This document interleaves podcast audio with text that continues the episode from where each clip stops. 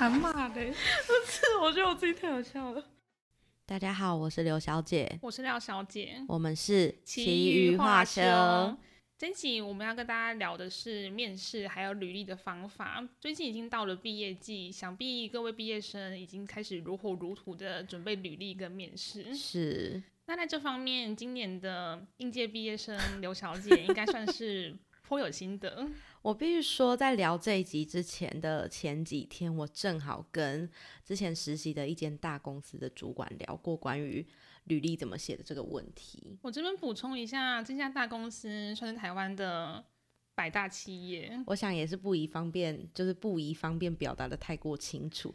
总而言之呢，我今年就是想要投这一间大公司的。呃，一个职位，越讲越保守。然后我前几天跟那个主管聊的时候，我就是有拿我的履历啊，或者是自传给那个主主管看，然后请他给我一些提点。然后从中我发现了一些就是小心得，或许可以跟大家分享。这样子是哪方面的小心得呢？呃，其实第一个方法呢，就是说主管非常强调说，在写履历之前，你一定要够了解公司。那如果以我之前在呃，一个非营利组织叫做为台湾而教实习，他们的核心概念来讲的话，这个这个宗旨就叫做以终为始。那以终为始的意思是什么呢？其实最主要就是你要先去查这间公司所看重人才的特质，或者是你想要投递这个职位，他需要的能力有哪些，然后用那个为一个标杆去写你的履历所想要呈现的样子，必须去符合那些呃可能特质或者是能力。我觉得蛮重要的，就是你要去克制化自己的履历，嗯，因为有些人可能比较饼短，他就会想说，哦，反正我就做一份履历，然后是那种公版的，然后我自己就可以投个十几二十家公司，可是这种投出去，其实公司还有那个职位，他都会发现说，哎，你好像投的东西跟我的要求，跟我想要的。并不是那么的契合，对，而且大部分的人可能会觉得说，啊，我公版的履历里面可能会可以来强调一些，呃，很多工作或者很多公司都会需要的技能，比如说逻辑思考能力啊，团队合作或者沟通协调这些，所以你。嗯，可能会觉得说啊，写这个能力在任何公司其实好像都是可行的。但是我有问过主管说，呃，这样子写到底好不好？当然，如果你写的那个能力是这份职缺有明确说他需要这样子的人，那当然 OK。可是，就像刚刚廖小姐讲的，其实主管他们的面试或者看履历的经验都非常的丰富。所以，如果你交的履历呢是一份非常公版的履历，那他们其实是能够一眼就看得出来。理解良是真的是 gay，就它会是一份可能六十分合格的履历，嗯，可是它绝对不会是一份突出会让人留下深刻印象的履历，嗯，而且按照公司所想要人才特质下去写的话，其实，在让呃面试官在看你的履历的时候，一方面会让人家觉得，哎，你这个人其实蛮了解我们公司，蛮用心的；，另外一方面就是他会。呃，不自觉的在看你履历的过程当中，越发觉得你真的非常适合我们公司，所以因此就有可能会取得呃面试的一个入场券。那除了我刚刚讲的以终为始这个概念去写你的履履历之外，嗯，相信去年在呃求职上也算是榜上有名的廖小姐，可恐怕也是有一些心得可以跟大家分享。就我个人，虽然我的面试跟投履历的经验不多，因为我一开始是走公职嘛，但我也算是应届考上台湾电力公司的会计类组，是，对，我们就是挤入了算是一趴的窄门，嗯，然后因为台电的话，它是除了你笔试过了之后，你也是要写一份自己的履历。然后也是需要去面试的，嗯，所以这边就他有跟大家分享一下，刚才讲到以终为始，还有克制化这一点，其实你在写像这种公家机关的履历上也是可以应用的出来的，嗯，就像那时候我原本在写履历的时候，我想说，哎，你在写履历不就是应该要把你所有的个人最厉害的东西全部写出来吗？对，然后我就把它写的说，比如说我的外语能力呀，然后很多社团经验啊，把自己写的非常的光鲜亮丽，嗯，可是那时候。我把我的履历给其他人看的时候，就是给一些师长让我有所建议的时候，他就跟我讲说，其实这种公家机关，他最 care 的不是你有多么突出的个人能力，而是你的稳定性。嗯，我觉得这一点非常，就是我最近非常有感的原因是，嗯，也是因为我前几天拿我的履历给那个主管看，然后因为我习惯在履历上面，应该大家都差不多会很习惯的去写一些你自己比较光鲜亮丽的一面，比如说你竞赛得了什么名次啊，或者是你在这这个经历里面学到什么事情等等的，都都是写好的。但是主管他有跟我提到说，其实。嗯，有些公司是蛮期待看到你，呃，面对挫折的态度或者是想法等等的，然后去看说你这个人到底有没有抗压力。那其实这这些在履历里面不一定是我们所认为好的那一面，有可能是因为大部分可能要谈失败或者是呃挫折的经验，对呃我们来讲并不一定是一个好的经验，所以。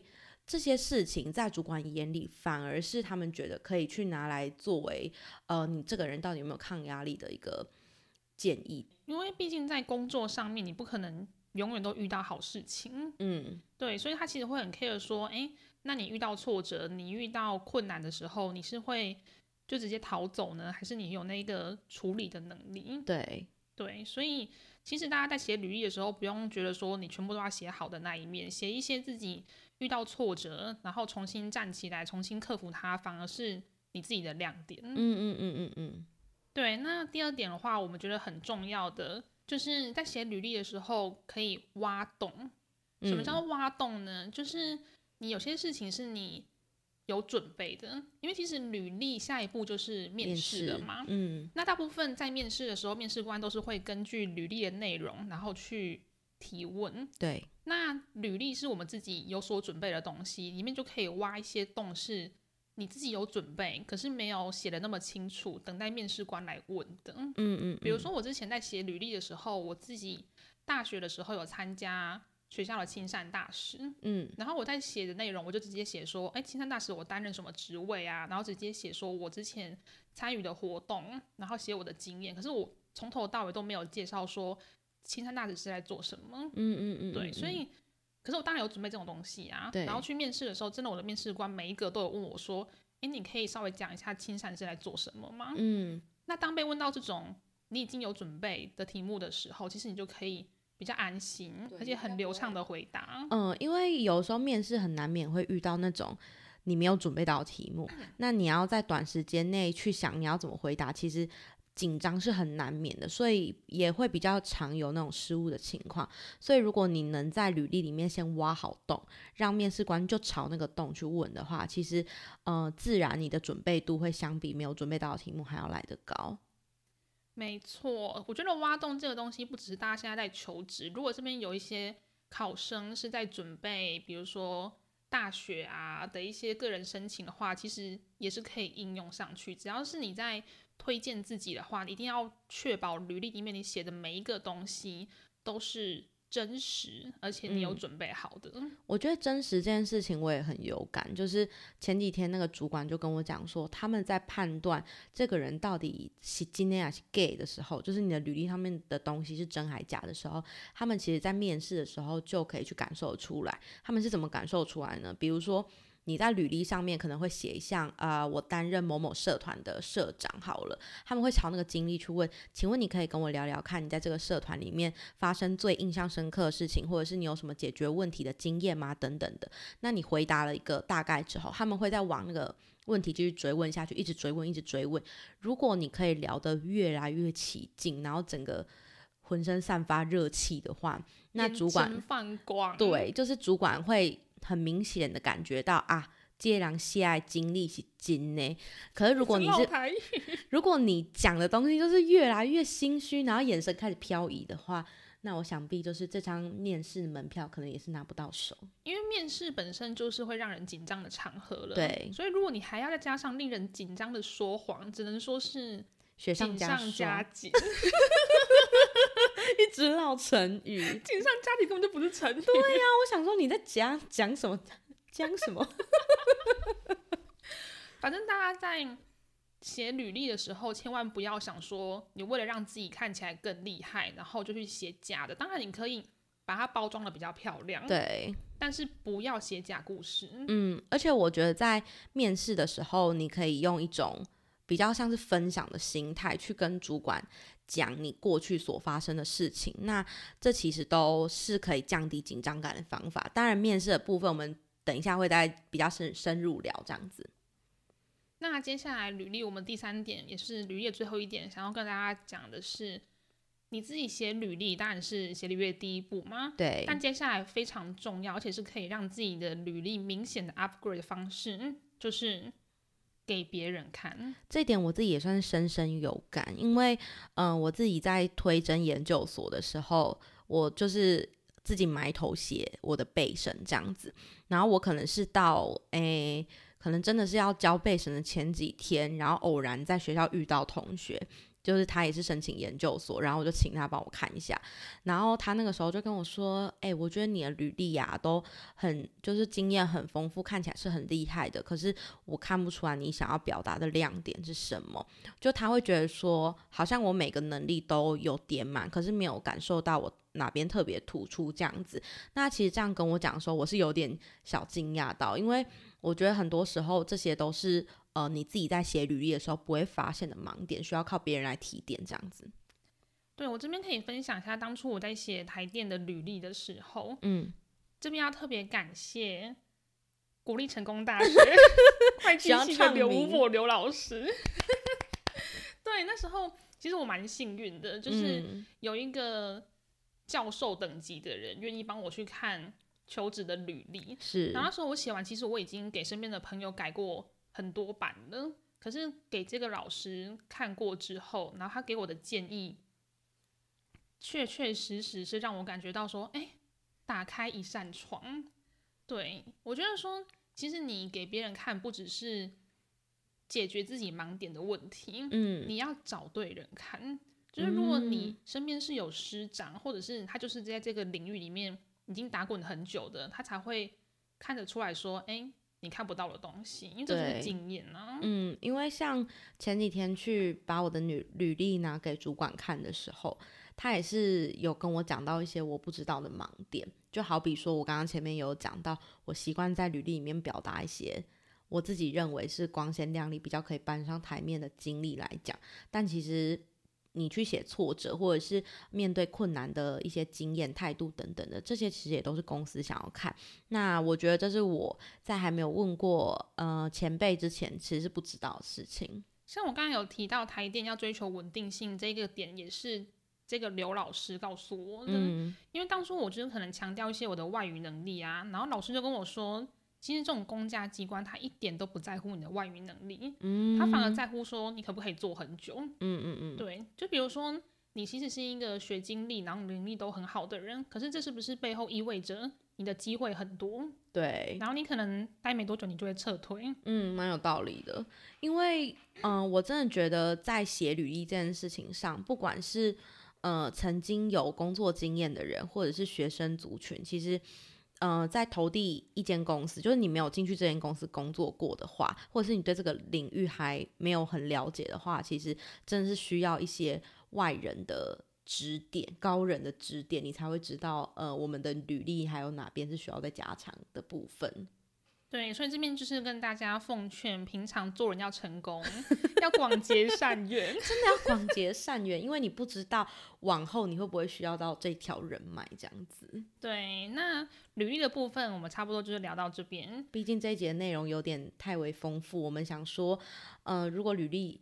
聊得太过丰富的话，我们恐怕是要分上下两集。但大家如果有问题的话，还是可以留言，然后或是寄信来问我们。也欢迎大家到 IG 私讯，前提是要追踪。对，一定要追踪哦，不然就是想说你是谁。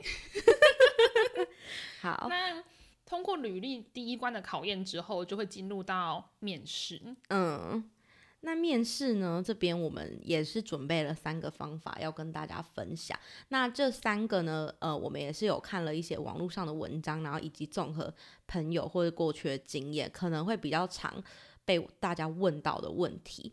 第一个是，呃，如果你是团体面试的话，到底要不要先发言这件事？我觉得团体面试的定义应该不只是大家想象中那种五六个人以上的，有点像小组会议的感觉。对，只要是不是个人面试，我们都把它归类在团体面试。嗯嗯嗯，对。那我自己个人的面试经验的团体面试的话，就是两个人，嗯，两个人确实就是会发生说你要不要第一个发言，因为第一个发言可能给人的印象就是觉得哎比较积极啊，好处是积极，对，可是它的反面的意义是不是你会不会比较有攻击性？嗯嗯嗯。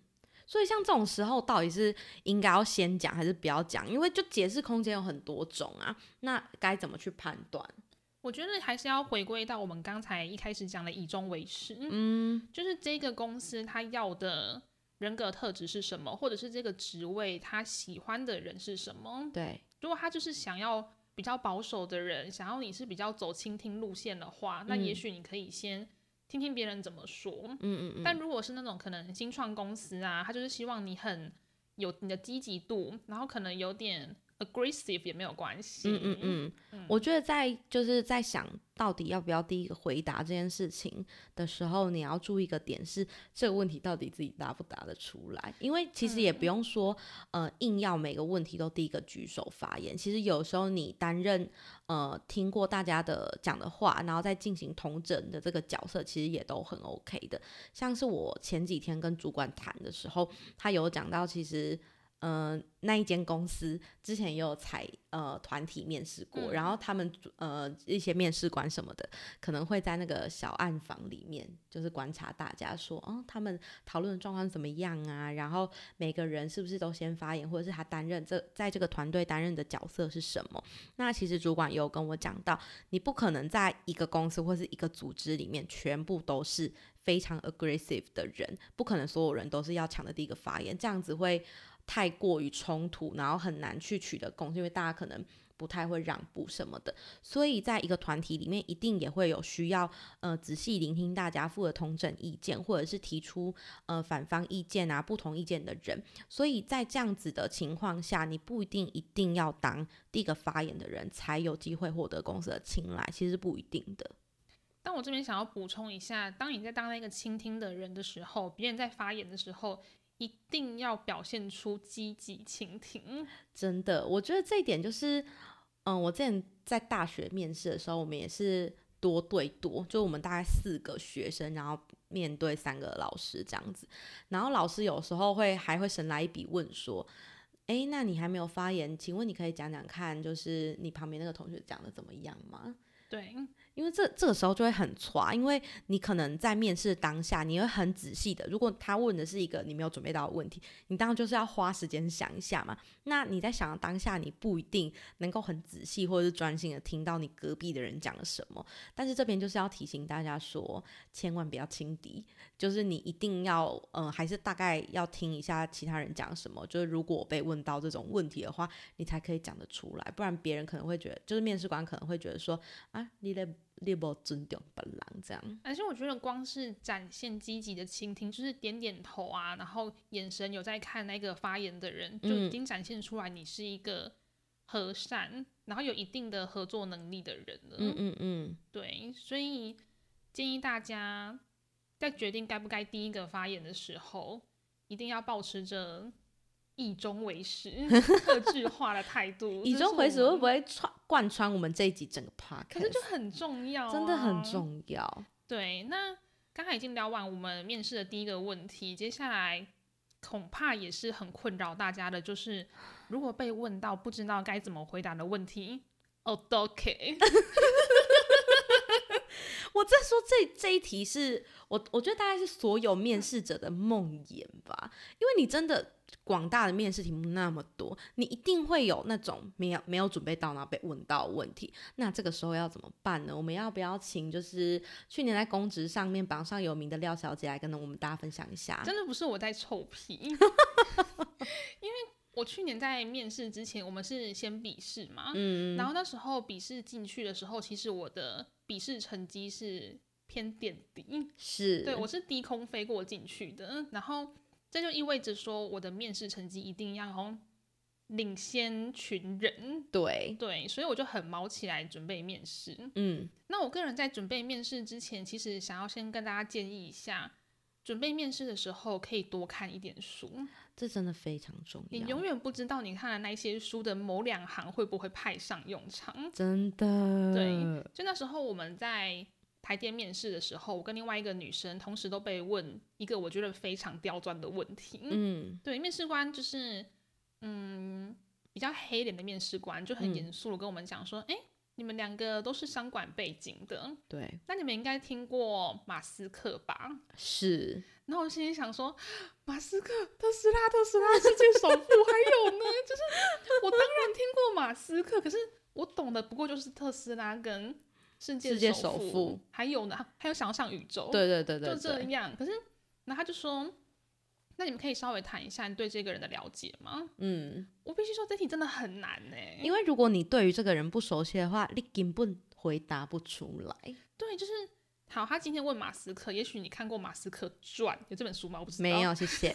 应该吧。他说，也许你听过他的演讲，你有了解到这个人。可是如果他换一个人，他如果换巴菲特，也是死胡同一条。对他就是可以换一大堆。成功的企业家是对，可是你在面对这种问题的时候，你要怎么回答？那那时候我的面试官是先指定我先答。嗯，我真的觉得看书很重要，再强调一次。我这边也是先也蛮推荐大家可以去看一些像是经理人月刊，里面都会有很多很不错的文章哦。对，然后那时候我在答的时候，我就突然想到，那最近我看的一本书里面有稍微提到马斯克他在。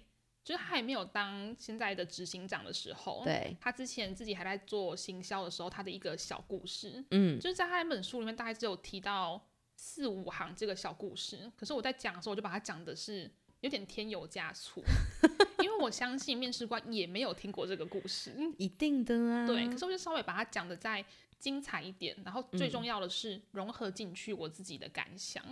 哦，我其实我当下听到这个故事，我有一个小心得是，你不一定要讲大家都知道的故事，因为大家都知道的故事意味着面试官可能也对这个故事很了解，所以你只要一有讲错的地方，他可能想，嗯，这些兰博更要了解哦，然后反而会扣分。可如果你是讲一些很枝微末节的，就是非主流小故事，反而把它讲的精彩。对，然后面试官他其实也不知道是真是假，然后他可能就是会被你这样蒙混过去。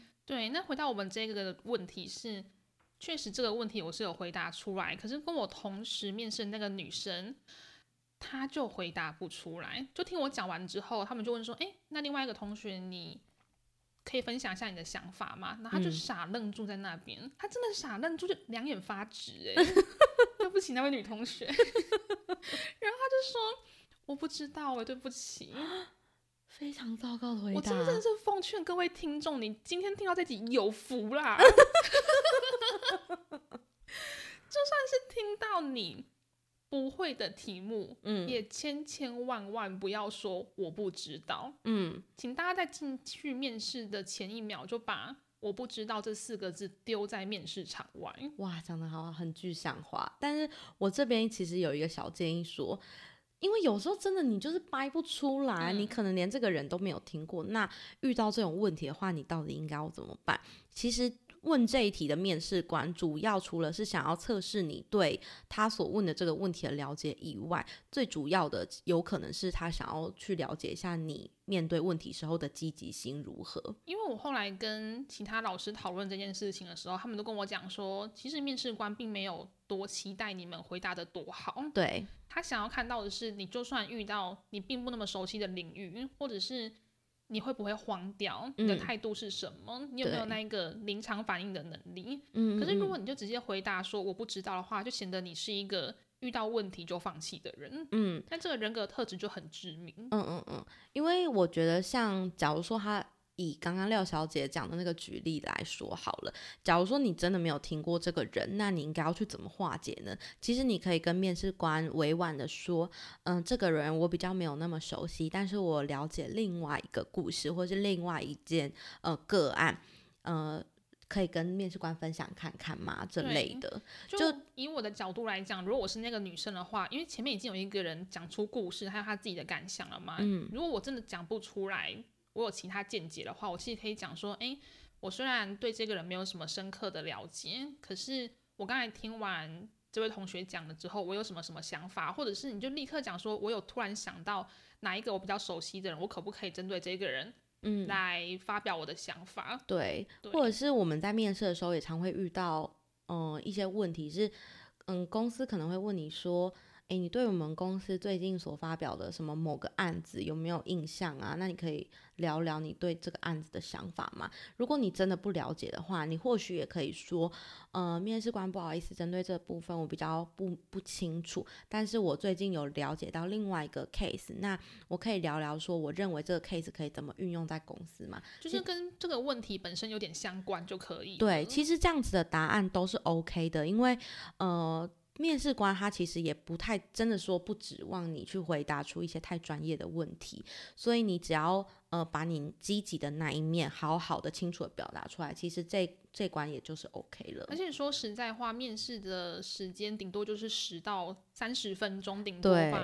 你一定要把握这几十分钟的时间，把你最好的、把你懂得的展现出来。可是当你回答我不知道、对不起的时候，等于说你就是放弃了这个问题。对。就是我我自己是真的觉得蛮可惜，而且在呃可能积极性或者是特质这件事情上面会扣掉蛮多分的。而且当初那个女生回答完说我不知道之后，面试官还有在给她机会，就他就算是蛮好，对，他就给她台阶下，立刻问她说：“哎，好，没关系，你不知道，那你可以聊聊看你比较崇拜的人吗？”嗯，但他就是回答了一个让我觉得很傻眼的答案。谁？我这边就不方便透露，因为毕竟是一个小天后。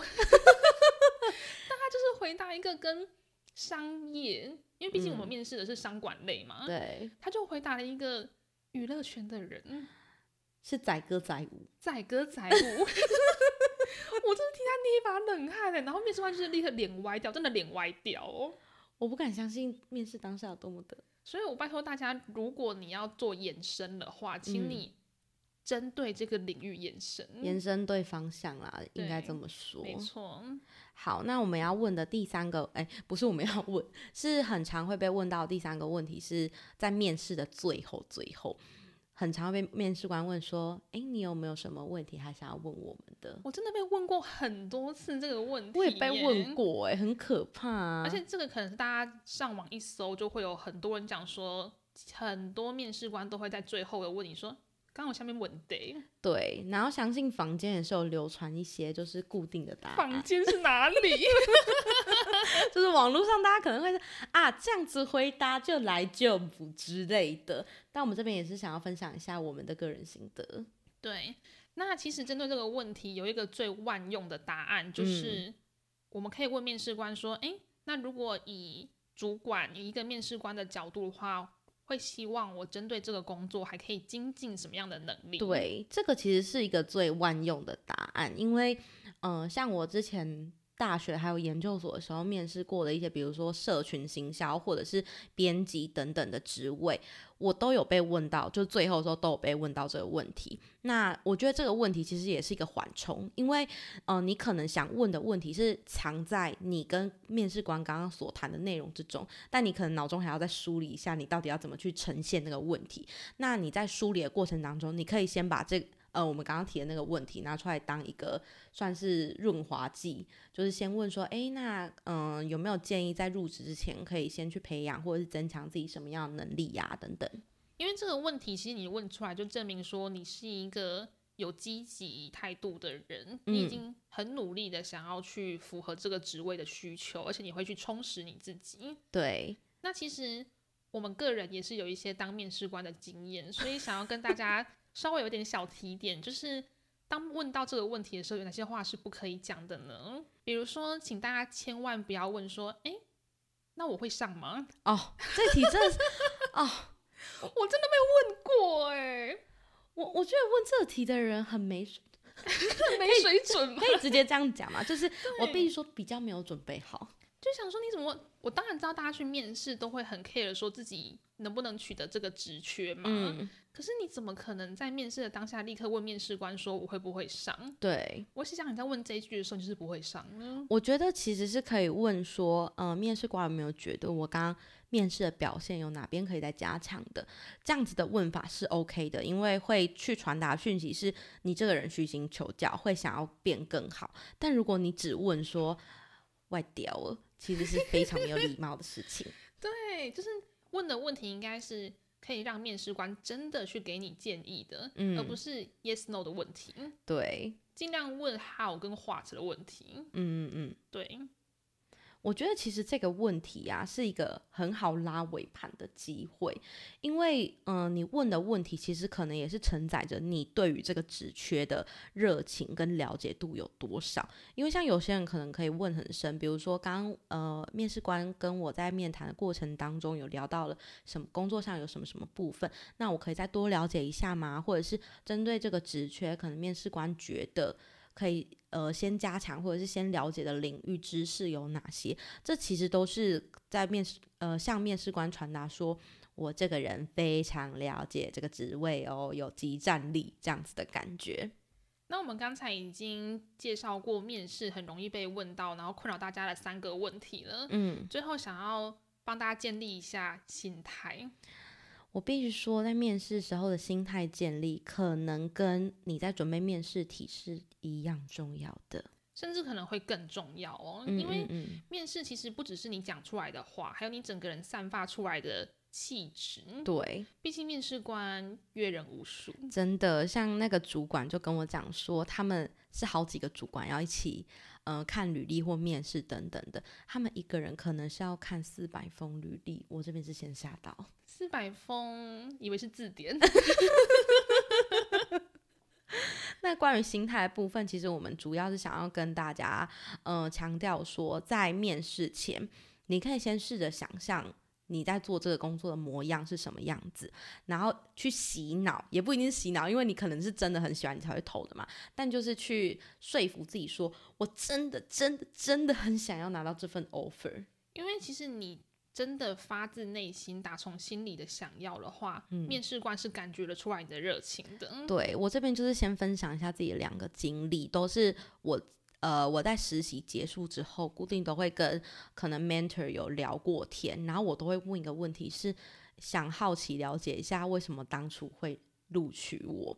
那非常凑巧的就是，呃，我呃我前两个 mentor 所聊，就是他们所讲的理由都一样，其中一个就是不知道为什么，我觉得你在回答问题的时候。眼神在发光，眼里有光，心中有爱。阿弥陀佛，阿弥陀佛，可以先不用。就是我觉得也是呼应到刚刚廖小姐讲的，你如果是真心想要拿到这个 offer 的话，其实面试官一定都是可以从你的眼神里面去感受得到。没错，而且我觉得除了心态这方面，其实你展现在外面的肢体。嗯，因为我跟刘小姐非常恰巧了，在大学的时候，我们都是学校的亲善大使。是，那亲善大使在美姿美仪方面，当然是没有第二句话。我只能说，应该算是鹤立鸡群。我们就是很会踩高跟鞋，咚咚咚，锵锵锵，以为是在敲锣打鼓。对，然后提到高跟鞋，稍微提一下服装的部分。嗯，我当初去面台店的时候啊，就是也先上网查一下，大家都想说，哎。到底要穿什么去？那其实说法众说纷纭。嗯，因为现在很多公司寄他寄那种面试通知给你的时候，上面的仪态啊、服装要求都跟你讲说，哎，就是轻松，嗯，然后干净干净就好了。哦，干净很爱用。但是我想问大家，大家觉得干净跟轻松到底是什么？难道会是 T 恤牛仔裤吗？我这边真的是不方便透露哎。我那时候去面试台电的时候，我就是。全身正装去，该有的西装外套啊，然后也有把头发梳起来，嗯，然后也有化淡妆，高跟鞋都是必备的，嗯。可是去到现场的时候，就发现有一些同事，也不是同事，只能说是炮灰，就是会有人穿的很。真的很 K 九，然后平底鞋。女生拜托一定穿高跟鞋，因为你整个人的体态，你就是会挺起来。嗯，其实我觉得跟公司的特质还有文化是非常切身相关的。当然，如果你是去应试什么健身教练或者是体育老师，你当然不要穿高跟鞋。可是如果你是商管类的。整件套装跟跟鞋是必备的吧？嗯，其实你的气势就是不能输啊。嗯，但我觉得大家在准备面试前啊，可以去。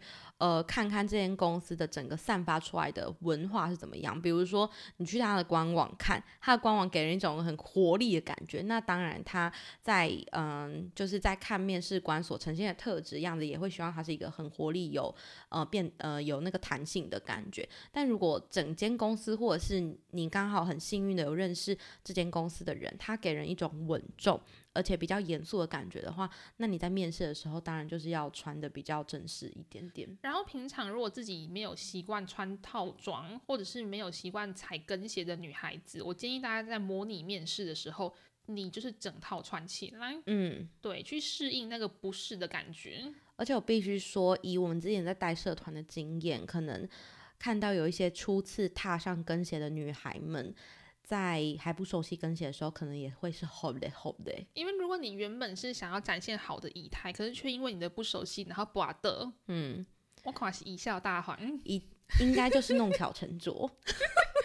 所以大家一定要有模拟面试这件事情，然后该穿的衣服要穿好。嗯，那现在其实虽然疫情已经稍微稳定了，可是很多面试还是会要求大家戴口罩嘛。对，但是我觉得，因为我们一定会常说啊，面试的时候要记得微笑啊什么的。现在可能会有人觉得啊，反正我戴口罩，所以应该没差。但是我必须说，当蒙面唱将哎，就是如果你是在面试的时候你戴好口罩，但如你在如果你在微笑的话，其实那个眼神也是可以散发出来，眼神就是会有微笑眼，然后声音也会有微笑音。真的，像我现在就是臭逼逼呀。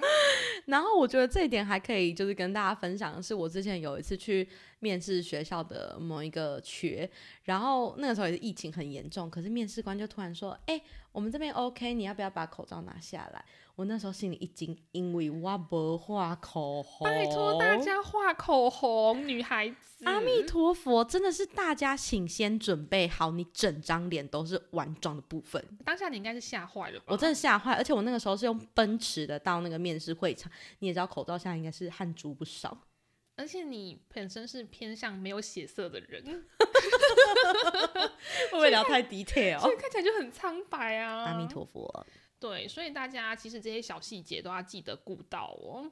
面试的时候，我们的时间就是非常的短暂，对，所以。保持着轻松的心态，可是要有完全的准备。嗯嗯嗯。那这一集呢，我们跟大家分享了我们过去在履历以及面试上各三个方法，希望可以帮助大家在最近面临呃求职季，然后在有点焦虑的心情下面获得一些喘息的空间。因为毕竟我们两个应该算是可以以一个。成功前辈的心态在这边跟大家分享，这集真的是含金量很高，免费的听众真的是有福了 一直讲有福。好，那我们这一集就聊到这边，祝大家求职顺利哟，拜拜，拜拜。